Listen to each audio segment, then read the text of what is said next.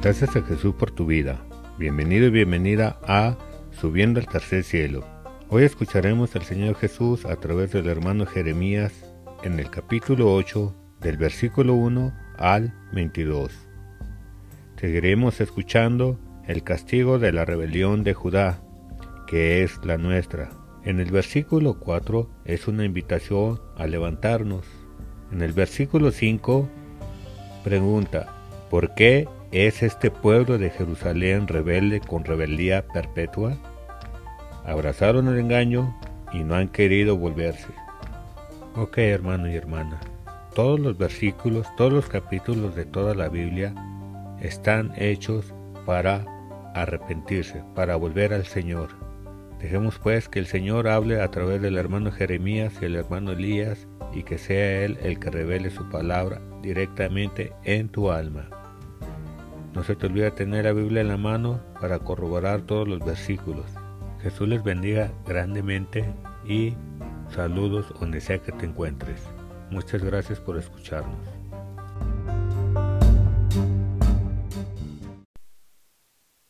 Capítulo 8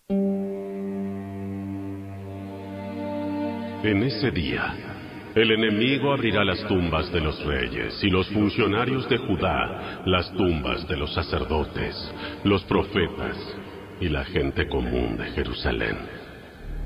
Esparcirá los huesos sobre la tierra ante el sol, la luna y las estrellas, los dioses que mi pueblo ha amado, servido y rendido culto. Sus huesos no serán recogidos nuevamente ni enterrados, sino que serán esparcidos sobre la tierra como si fueran estiércol. Y la gente que sobreviva de esta nación malvada deseará morir en vez de vivir en el lugar donde los enviaré. Yo, el Señor de los ejércitos celestiales, he hablado. Jeremías, dile al pueblo, esto dice el Señor. Cuando una persona se cae, ¿acaso no vuelve a levantarse? Cuando descubre que está en un camino equivocado, ¿acaso no da la vuelta? Entonces, ¿por qué esta gente continúa en su camino de autodestrucción?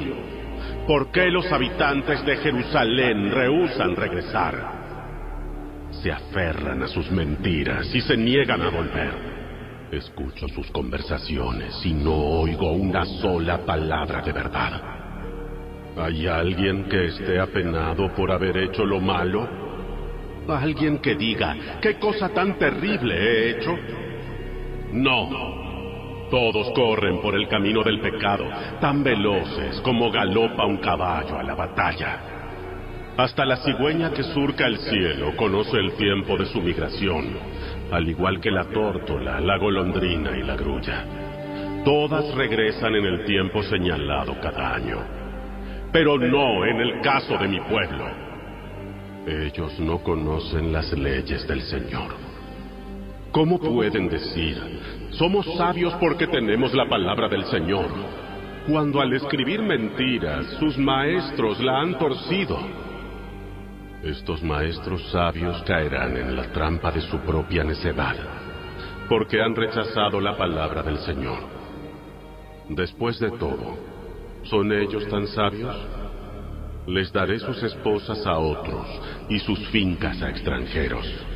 Desde el menos importante hasta el más importante, sus vidas están dominadas por la avaricia. Es cierto, incluso mis profetas y sacerdotes son así. Todos ellos son unos farsantes. Ofrecen curas superficiales para la herida mortal de mi pueblo. Dan garantías de paz cuando no hay paz. ¿Se avergüenzan de estos actos repugnantes? De ninguna manera. Ni siquiera saben lo que es sonrojarse. Por lo tanto, estarán entre los caídos en la matanza. Serán derribados cuando los castigue, dice el Señor. Con toda seguridad los consumiré. No habrá más cosechas de higos ni de uvas. Todos sus árboles frutales morirán. Todo lo que les di pronto se acabará. Yo, el Señor, he hablado. Luego el pueblo dirá, ¿por qué deberíamos esperar aquí para morir? Vengan, vayamos a las ciudades fortificadas para morir allí. Pues el Señor nuestro Dios ha decretado nuestra destrucción y nos ha dado a beber una copa de veneno porque pecamos contra el Señor. Esperábamos paz, pero la paz no llegó. Esperábamos tiempos de sanidad, pero solo encontramos terror. Ya se puede oír el resoplido de los caballos de guerra del enemigo, desde tan lejos como la tierra de Dan en el norte. El relincho de sus sementales hace temblar toda la tierra. Vienen a devorar el país y todo lo que hay en él, tanto las ciudades como los habitantes. Enviaré estas tropas enemigas entre ustedes, como serpientes venenosas a las que no pueden encantar los morderán y ustedes morirán. Yo, el Señor, he hablado. Mi dolor no tiene remedio. Mi corazón está destrozado. Escuchen el llanto de mi pueblo. Puede oírse por toda la tierra. ¿Acaso ha abandonado el Señor a Jerusalén? Pregunta la gente. ¿No está más su rey allí? Oh, ¿por qué han provocado mi enojo con sus ídolos tallados y sus despreciables dioses ajenos? Pregunta el Señor. Ya se acabó la cosecha y el verano se ha ido se lamenta el pueblo. Y todavía no hemos sido salvados. Sufro con el dolor de mi pueblo. Lloro y estoy abrumado de profunda pena. No hay medicina en Galad. No hay un médico allí. ¿Por qué no hay sanidad para las heridas de mi pueblo?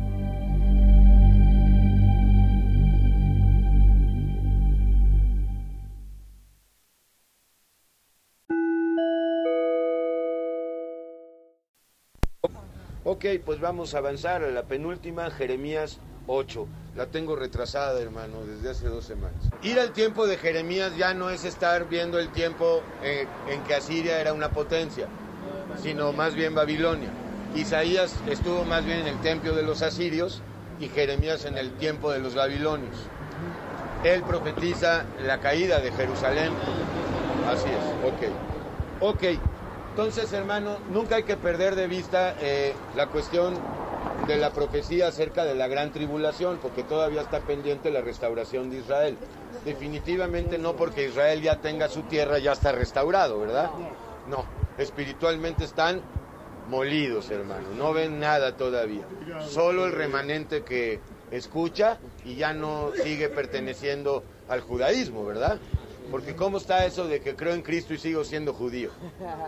Ah, ese es el caso, por ejemplo, un poquito de Dante y de muchos otros que fueron sacados del judaísmo, pero están eh, parados en, las dos y no se puede. Entonces terminan eh, siendo, pues, pues no, mesiánicos, los mesiánicos más o menos así son, sí creen en Cristo, pero siguen guardando la ley en algunos puntos y en lo cual es trampa, porque el que quiera guardar la ley está obligado a guardarla en todos sus puntos, lo cual es imposible. Así es, ahí también es cierto, ¿eh? lo del Crislam es una fusión entre el cristianismo y el islam. Es real. Sí, sí, sí, sí, sí. Ok, vamos a ver, en aquel tiempo, este tiempo en doble sentido. Primero, la llegada de Nabucodonosor a Jerusalén para la destrucción del templo, pero también aquel tiempo se refiere a la gran tribulación. En aquel tiempo, dice el Señor, sacarán los huesos de los reyes de Judá y de los huesos de sus príncipes y los huesos de los sacerdotes y los huesos de los profetas, no de todos, sin duda de los falsos, ¿verdad? Y los huesos de los moradores de Jerusalén fuera de sus sepulcros, lo cual era un gran sacrilegio, ¿verdad? Y eso sucedió, hermano, cuando Nabucodonosor vino y destruyó esta tierra, vea lamentaciones para ver cómo quedó la ciudad y con qué crueldad vinieron los caldeos a destruir. Así es. Y los esparcirán al sol y a la luna y a todo el ejército del cielo, a quienes amaron. Hay quienes adoran y aman a los astros del cielo, ¿verdad? Así es, hermano. Y a los ángeles, según ellos, les ponen nombres, hermano. A quienes sirven, en pos de quienes anduvieron, a quienes les preguntaban y ante quienes se postraban, no serán recogidos ni enterrados, serán como estiércol sobre la faz de la tierra. Pues tremendo. Y escogerá la muerte antes que la vida. Fíjate, hermano, muchos que aman la vida pueden llegar al otro día a odiar la vida y a querer la muerte. Porque la vida no es la vida. La vida es Yeshua. Y escogerán la vida antes que la muerte, perdón, y escogerá la muerte antes que la vida. ¿Tú qué escoges? Porque pongo delante de ti la vida y la muerte. Deuteronomio 30. Pongo delante de ti la maldición y la bendición. Escoge pues la vida para que vivas. Y vida en abundancia. Ya estamos terminando. Y escogerá la muerte antes que la vida todo el resto que quede de esta mala generación. También Yeshua dijo de esta generación que era mala, incrédula y perversa, ¿verdad? Ok, hermano. Justamente por causa de la incredulidad.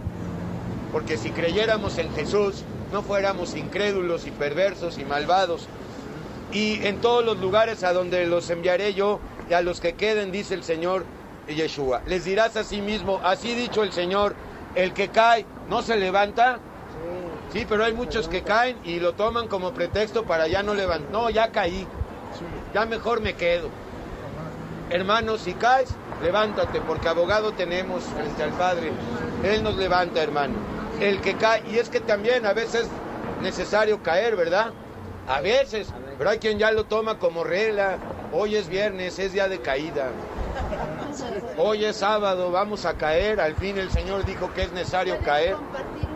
Mira, no, eso no es el eso no es caer, eso no es caer. Tomarse una copa de vino no es caer. Pero si el vino te es ocasión de tropiezo y te hace caer, pues entonces ya mejor no tomes, porque porque no puedes, no sabes.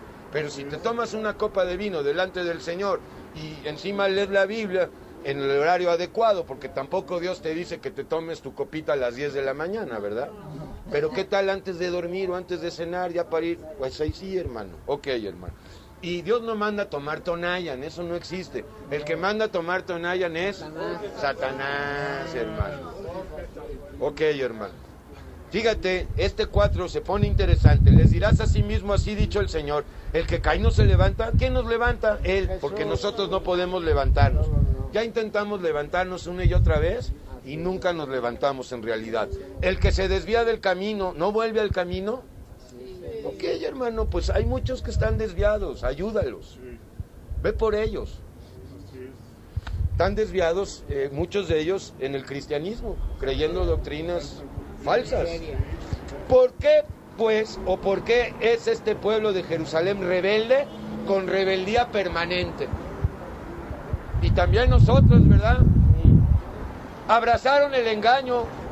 Bueno, es que el engaño, la mentira es sabrosa, ¿verdad? Acuérdate de Proverbios, la mujer, vente, tengo mi cama todo preparado, el Señor se fue, el esposo ya volverá. El pecado es atractivo, y ahí su fuerza, pero es muerte. Ok, entonces hermano, no han querido volverse a quién? A Dios. Escuché y oí, no hablan rectamente, no hay hombre que se arrepienta de su mal diciendo, ¿qué he hecho? Hermano, a eso hay que llegar. ¿Qué he hecho? Y el Señor te va a decir, todo mal, pero ya pagué, estás perdonado, ven conmigo, te doy vida nueva. Fíjate, tremendo, por eso me gusta mucho Jeremías, hermano. Escuché y oí, no hablan rectamente, hablaban como Job, soy bueno, soy justo, soy santo, no necesito, yo doy diezmos, yo esto, yo el otro.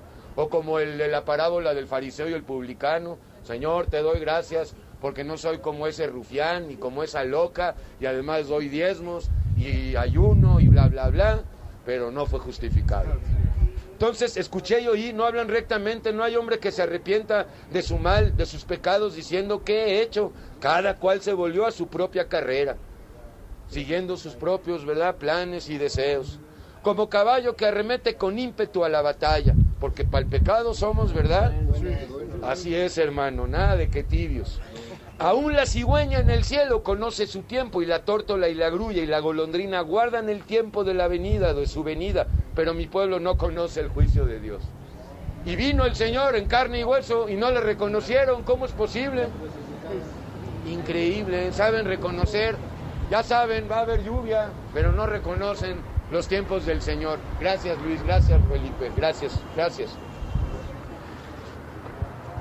¿Cómo decís nosotros somos sabios? Lo que Job decía, ¿verdad? Y hermano, no tienes que haber estudiado para creerte sabios. Yo conozco muchos indigentes que se creen sabios, dicen que tienen la universidad de la vida y que esa universidad es la que más enseña. Es que yo pasé por la universidad de la vida. Eso no te hace sabio, la universidad de la vida ni existe, cuate. Ok, hermano. Jeremías 8. Estudié en la facultad de Tepito. Estudiante Pito, ¿quién me puede enseñar algo?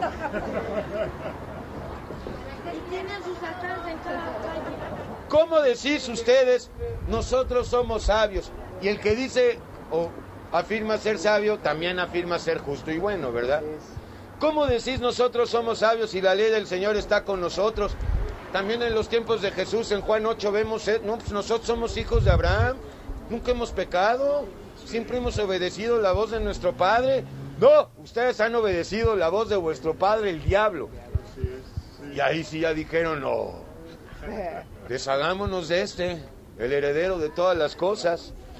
Ciertamente la he cambiado, la ha cambiado en mentira, la pluma mentirosa de los escribas, de los intérpretes, de los traductores, de los exégetas, de los comentaristas bíblicos que ya te llevan de la mano. Increíble. Ok, hermano. Bueno, hermano, los sabios se avergonzaron. Bueno, se avergonzarán, ¿verdad? Tú y yo ya nos avergonzamos porque también nos creíamos muy sabios. Así es. Tú te sentías gran sabio, ¿no? Claro que sí, hermano. Los sabios se avergonzaron. Todavía no se avergüenzan todos, pero se van a avergonzar, hermano.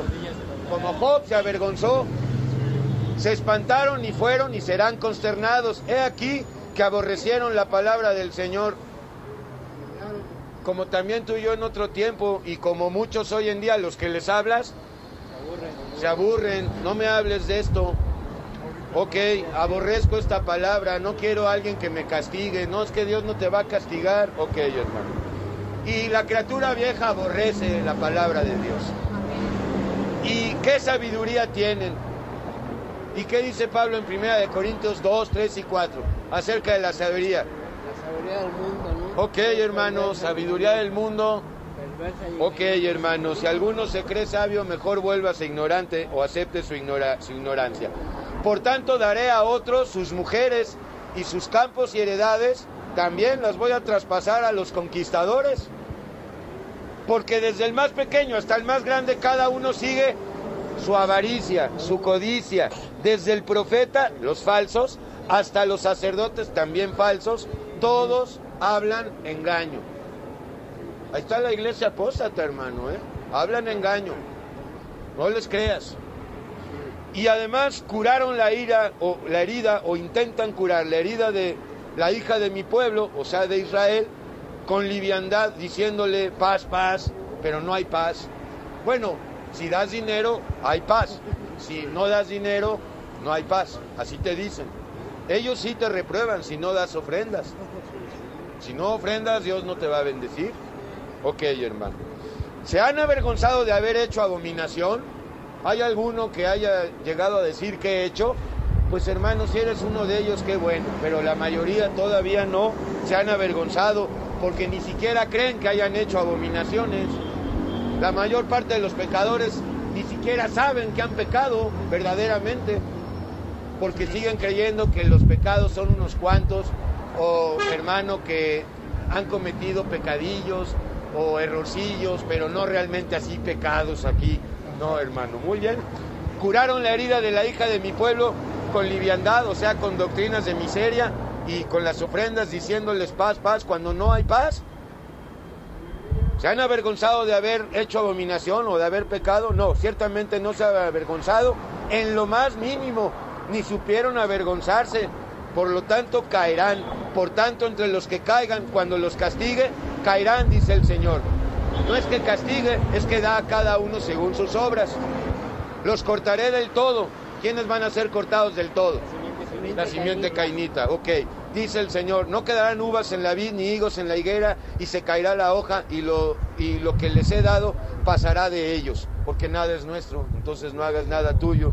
¿Por qué nos estamos sentados, reunidos y entremos en las ciudades fortificados y perezcamos allí? Porque el Señor nuestro Dios nos ha destinado a perecer. No, Señor. Ellos podían haber cambiado el juicio de Dios. Puede ser que sobre un pecador ya esté determinado muerte en dos días. Pero si ese pecador en dos días se arrepiente, ese, ese decreto que iba a suceder en dos días se cambia. Entonces sí podemos cambiar hasta cierto punto la voluntad divina. Ojo, con cuidado, ¿me entiendes? O sea, ok, hermano. no se les puede decir nada porque dicen que los juzgan, los critican. Sí, bueno, ok, pero no todos dicen eso. Ok, la mayoría sí, socorro. Entonces, hermano, estos creen como Job que Dios los destinó a perecer y a morir y nos ha dado a beber aguas de hiel. No, Señor, Dios no, no, no da a beber aguas de hiel, sino agua de vida eterna, porque pecamos contra el Señor. Esperábamos paz o esperamos paz y no hubo bien. Día de curación y aquí de turbación. Desde Dan, que estaba situado en el norte, se oyó el bufido de sus caballos, el sonido de los relinchos de sus corceles. ¿De cuál ejército? Los de Nabucodonosor, hermano. Tembló toda la tierra, esto en la gran tribulación, porque por el van a entrar por ahí. Acuérdate que el, el Éufrates se va a secar, el Tigris, para que pasen los reyes del norte. Y es que la historia en ese sentido es muy cíclica, muy repetitiva, aunque hermano cambia. No es exactamente igual, ¿verdad? Ok, digamos que es parecido, pero no exactamente igual. Como cada día, son parecidos, pero no son idénticos. Ok, hermano. Los relichos de los corceles tembló toda la tierra y vinieron y devoraron la tierra. En este contexto, Nabucodonosor y sus huestes y su abundancia a la ciudad y a los moradores de ella, o sea, de Jerusalén. Porque aquí que yo envío sobre vosotros serpientes, áspides contra los cuales no hay encantamiento y os morderán, dice el Señor. Veíamos en números 23 la serpiente de bronce, ¿verdad? Los israelitas estaban siendo picados por serpientes ardientes y el pueblo oró a Moisés o le pidió a Moisés que orara a Dios y el Señor dio un remedio. Hazte una, haz una serpiente sobre un asta y todos los que miren esta asta, que es sombra y figura de Yeshua, quedarán sanados. Las serpientes y áspides, espiritualmente hablando, sin duda son los pecados o el pecado, contra los cuales no hay encantamiento, y os morderán, dice el Señor. Entonces, si está siendo mordido por estos áspides, estas serpientes, que son los pecados, la ira, los celos, la envidia, bla, bla, bla, bla, ve con Yeshua porque ya venció. Ok, y cerramos esto. A causa de mi fuerte dolor, mi corazón desfallece en mí. Te digo que Jeremías era medio chilletas, hermano, medio romanticoide. Pero bueno, hermano, se la pasamos porque profetazo. He aquí voz del clamor de la hija de mi pueblo que viene de la tierra lejana. ¿No está el Señor en Sión? ¿No está en ella su rey? ¿Por qué me hicieron airar con sus imágenes de talla, con vanidades ajenas? ¿Quieres hacer enojar a Dios? Sigue adorando a la Virgen de Guadalupe, sigue le pidiendo a Judas Tadeo, sigue hermano eh, de codicioso, garantizado. Vas a ponerte a Dios de enemigo. Señor de la Misericordia. Así es. Es que yo creo en San Chardel, Rafita. Ok, hermano. Yo creo en el ADN. Creo en el ácido. Ok. Entonces, ¿por qué me hicieron airar Israel con sus idolatrías de talla y con vanidades ajenas? Pasó la ciega, terminó el verano y nosotros todavía no hemos sido salvos ya tiene 50 años, 60 años, 70 años, todavía no está salvo. Quebrantado estoy por el quebrantamiento de mi pueblo, de la hija de mi pueblo, entenebrecido estoy, espanto me ha arrebatado, porque Jeremías sabía lo que venía, hermano, la destrucción. No hay bálsamo en Galad, no hay ahí médico. ¿Quién es el médico y la medicina? ¿Por qué pues no hubo medicina para la hija de mi pueblo? Pues por incredulidad.